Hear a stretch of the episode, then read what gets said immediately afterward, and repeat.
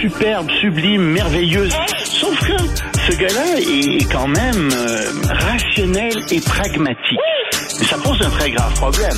Je t'assure qu'il n'y a aucun politologue sérieux qui va te dire Un politologue, pas comme les autres. Loïc Passy. c'est pas le temps de faire ça. Loïc, bonjour. Salut Benoît. Comment t'as vu ça, toi, hier? J'imagine que tu l'as vu, là, Zelensky à la Maison-Blanche et au Congrès. Ben, j'ai trouvé que c'était pas mal du tout. Euh, Il y a eu euh, une, euh, je trouve qu'il a été relativement bien reçu. Et puis, euh, euh, c'est, euh, moi ce que j'ai vu là-dedans, c'est que je trouvais que finalement, ça faisait aussi l'affaire de Biden, tu vois, parce que ils luttaient, ils- tous les deux, on dit nous luttons contre la tyrannie. Ouais. Et qui sont les tyrans? Ben Poutine, bien sûr, mais il y a aussi toute la, la, la, la rhétorique contre Donald Trump qui est là. Et je me suis dit, tiens, les deux ont un même combat euh, d'une certaine manière. Et, et, et je pense que, en fait, ça a beaucoup servi Biden euh, que, que Zelensky euh, vienne comme ça à Washington. faut se souvenir que Zelensky, c'est quand même euh, l'homme de l'année euh, pour le Time. Euh, il est assez aimé dans tous les pays démocratiques et même au-delà. Donc, il est assez aimé aux États-Unis. Et pour cette raison-là, je pense que ça sert euh, pas mal Biden. Mais c'est pas ça que j'ai. Moi, ce, qui, ce que, ce que j'ai trouvé euh, ce qui presque me- me- m'excède, je, je, dire, c'est d'entendre encore Vladimir Poutine faire sa propagande, puis dire Oh, mais regardez ça, les États-Unis mènent une guerre indirecte à la Russie. Oh là là. Ben oui. oui, ben oui, la Russie est entrée en Ukraine, hein, elle a pris des terri- Ben oui. elle s'est appropriée des territoires de l'Ukraine. Nous, on défend l'Ukraine et c'est notre faute. Mon Notre sacramouille de cabochon. Oui, oui. Poutine, il fait. Là, il joue à la victime. Là, Là, il va jouer. Il est incroyable. Il a tué du monde. Il affame du monde. Il terrorise les gens. Il les blesse. Mais lui, il veut jouer à la victime. C'est Non, c'est la faute des États-Unis. Ouais, c'est ben, les. États-Unis qui mènent une guerre indirecte à la Russie. Ben dis donc. Et- et- et je reviens, c'est sa faute personnelle à lui. C'est lui qui est un dictateur. C'est lui qui reste en place. Et le problème fondamental, c'est que l'Ukraine est sur une trajectoire démocratique. La population ukrainienne est sur une trajectoire démocratique. Ouais. Tandis que la Russie s'est engagée dans la dictature. C'est ça qui éloigne la Russie de l'Ukraine. Ouais. Et Poutine s'en plaint, il dit, bah oui, mais l'Ukraine s'éloigne de la Russie. Bah oui, devine pourquoi. Hmm. Et elle va s'éloigner encore plus, puis pendant plus d'années, parce que ce qu'il est en train de faire en Ukraine, euh, ça va monter des, ça monte les Ukrainiens contre les Russes, mais pour un siècle, pour des générations. Ils voudront pas se parler pendant des générations, ces deux peuples-là. Ouais, Euh, c'est clair. et, et Russie- c'est c'est incompréhensible. Euh, moi, j'aimerais, là, je, je l'ai dit ce matin avec Mario et Philippe Vincent, mais j'en appelle au gouvernement fédéral de se mettre une paire de couilles ou d'ovaires ou choisissez là, les gonades que, que vous voulez, mais allez exiger la fermeture du consulat de la Russie à Montréal. Mettez-moi des cadenas aux portes, aux fenêtres, euh, empêchez euh, tout accès à ce, ce- cet immeuble-là sur l'avenue du musée, puis euh, puis fermez ça. L'ambassade, c'est une chose. Le consulat, ils ont aucun droit, là, ces, ces Benoît, gens-là. tu m'as dit ça quand la guerre a commencé, dehors euh, les, les diplomates euh, russes. Puis j'ai dit, ah ben écoute, quand même, c'est une guerre, faut garder contact. Mais tu sais, t'avais raison. Et depuis qu'ils ont fait euh, des- leurs crimes de guerre, euh, ben là je dis, non, non, un instant, on peut plus avoir les mêmes relations avec ces gens-là. Moi, je suis peut-être pas aussi tranchant que toi. Je dis, révision minimum. Tu sais, garde une personne à Montréal ou deux, là, puis ferme partout. Puis même chose à Ottawa, euh, un minimum de diplomates. Et il faudrait faire ça, en effet. On ne peut plus transiger avec ce gouvernement. Euh, De toute façon, je l'ai écrit dans le journal de Montréal lundi. Ouais. Je l'ai dit à l'émission aussi que c'était toi qui m'avais donné cette, cette idée-là. Euh, puis t'as raison. Hmm. T'as raison. Hmm. Euh, je- un message à Marc Garneau, euh, Loïc, euh, ton prochain sujet, parce que il était pas sûr, hein, quand quand les talibans ont récupéré l'Afghanistan, quand Biden s'est s'est retiré de l'Afghanistan, Marc Garneau, qui était ministre des Affaires étrangères, a dit on va voir comment il se comporte. Ben oui, d'une grande sagesse, Marc Garneau, comme d'habitude. Non, taliban un jour, taliban toujours. Puis ça, on s'en était parlé. Benoît, je t'avais dit, regarde bien, ça va être pire qu'avant parce que ils ont gagné. Alors, ils ont l'impression qu'ils sont du côté d'Allah et que euh, donc ce qu'ils font, euh, ça plaît à Allah. Puis pour plaire à Allah, il faut être encore plus fondamentaliste qu'ils le sont. Alors oui, regarde bien ce qui va arriver. Ils vont devenir de plus en plus fondamentalistes. Et voilà qu'on apprend aujourd'hui ou hier en fait qu'ils ont fermé les universités après avoir interdit aux petites filles d'aller aux écoles secondaires, aux écoles primaires. Ben maintenant ils leur disent oh ben les écoles primaires c'est pas tout à fait certain, mais très certainement au secondaire, à l'université aussi.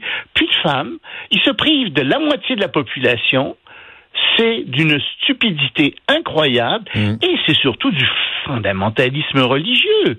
Et on peut pas on ne peut pas défendre comme se targue le gouvernement Trudeau. On ne peut pas dire qu'on a une politique étrangère féministe. On ne peut pas se targuer de faire ça si on n'attaque pas directement les religions qui attaquent les femmes, qui traitent les femmes comme des esclaves, comme des citoyens de deuxième catégorie.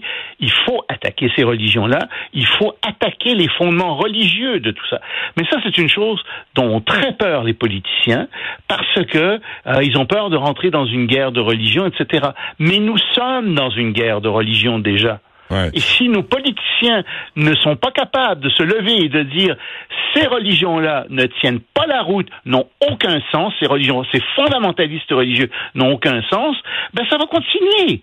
Ça va continuer avec les fondamentalistes religieux juifs, avec les fondamentalistes religieux hindous, avec les fondamentalistes religieux chrétiens, avec les fondamentalistes religieux musulmans.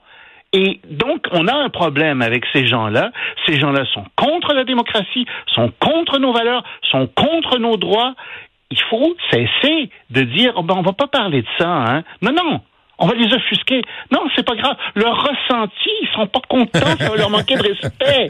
Mais non, non. C'est eux qui manquent de respect face à nos droits. Et s'ils existent ici, c'est qu'on a une démocratie qui protège les droits. Mais, ils sont en train de saper ses fondements. Imagine, le si les talibans, au lieu de s'en prendre aux filles et aux femmes, s'en prenaient, par exemple, aux Asiatiques ou aux Noirs.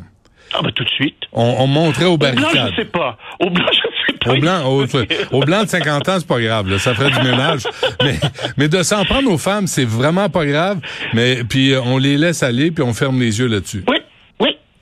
Et c'est des gens comme toi et moi qui défendent justement les femmes, qui disent non, non, ça n'a aucun sens ce qu'ils font là. Mais t'entends pas beaucoup euh, de woke parler de ça. Hein? T'entends, non. T'entends pas beaucoup non plus euh, de musulmans qui dénoncent le fondamentalisme religieux. Puis t'entends surtout pas Justin Trudeau dénoncer le fondamentalisme religieux. Ben non, il veut, il veut leur vote. Euh, dis-nous, dis-nous, euh, il veut, il y a une nouvelle guerre à l'horizon au Kosovo? Oui, ça c'est assez terrible euh, ce qui se passe au Kosovo. C'est un tout petit pays d'1,8 million euh, d'habitants euh, qui est majoritairement peuplé d'Albanais, mais il y a quelques Serbes là-dedans. Et figure-toi que bon, ils sont, il y a, depuis des années, depuis il y, a, il y a des forces de maintien de la paix de l'OTAN qui sont là, mais les autorités de la capitale du Kosovo, qui s'appelle Pristina, ont décidé d'organiser des élections. Ça fait pas du tout l'affaire des Serbes, de la minorité serbe, ni de la Serbie à côté. Et donc les Serbes ont mis des barricades partout dans le nord euh, du Kosovo où ils sont, et ça pose des gros problèmes. Euh, et en fait, c'est que les Serbes disent non, non, nous on n'est pas des citoyens comme les autres. Euh, nous voulons avoir nos propres droits, nous voulons avoir plus de droits que les autres, nous voulons nous organiser en communauté serbe. Ce que, évidemment, les Kosovars refusent en disant non, non, vous faites partie du pays, vous allez avoir les mêmes droits que tout le monde, mais c'est pas vrai que vous allez avoir des droits supplémentaires parce que vous êtes serbe. Malheureusement, euh, ils sont descendus dans la rue, les Serbes, et ils font des barricades, et ça va tellement mal qu'il y a des gens qui disent attention là, euh, on, rien, rien pour une étincelle pourrait mettre le feu aux poudres. Euh, on est au bord d'une nouvelle guerre civile euh, au hmm. Kosovo. J'espère que ça n'arrivera pas, mais on est dans cette logique-là. Non, on en a eu assez. Et les Chinois qui fuient la Chine par la jungle? nouveau. Ah oui. Ça, c'est nouveau. Euh, la jungle, attention, pas la jungle euh, en Asie. Ils prennent des billets d'avion et ils s'en vont en Équateur, parce que l'Équateur ne requiert pas de visa pour les Chinois. Et donc, ils atterrissent en Équateur et ils remontent à travers la jungle amazonienne jusque vers les États-Unis pour traverser la frontière avec le Mexique. C'est nouveau, ça. Il y aurait, depuis avril, euh, quelque chose comme 1300 Chinois qui seraient passés par là. C'est ce que nous apprend en tout cas un reportage de la BBC. Et ces Chinois, ils fuient quoi? Ils fuient la Covid, évidemment, et les mesures anti-Covid. Ils fuient aussi le marasme économique en Chine. Et ils fuient de manière générale le manque d'espoir qu'il y a en Chine. C'est quelque chose de tout à fait nouveau, ça. Et remarque que les États-Unis aussi refusent de plus en plus de visas aux Chinois. En 2021, euh, il y a 79% des visas euh, des Chinois de tourisme qui ont été refusés aux États-Unis. Donc, on assiste à quelque chose de nouveau, semble-t-il, au début de quelque chose de nouveau, un exode des Chinois qui veulent sortir de Chine. Et ça, encore une fois, ça montre la faillite euh, de, de, de, de, Xi Jinping et de son gouvernement, euh, qui, qui, est vraiment épouvantable. Bon, ben, on sait là-dessus. Euh, Loïc Tassé, je te souhaite euh, joyeux Noël puis une bonne année. On va se retrouver en janvier. Porte-toi bien, puis passe de bonnes fêtes. Puis aux auditeurs aussi. C'est bon. Et aux auditrices. Merci. au revoir, Benoît.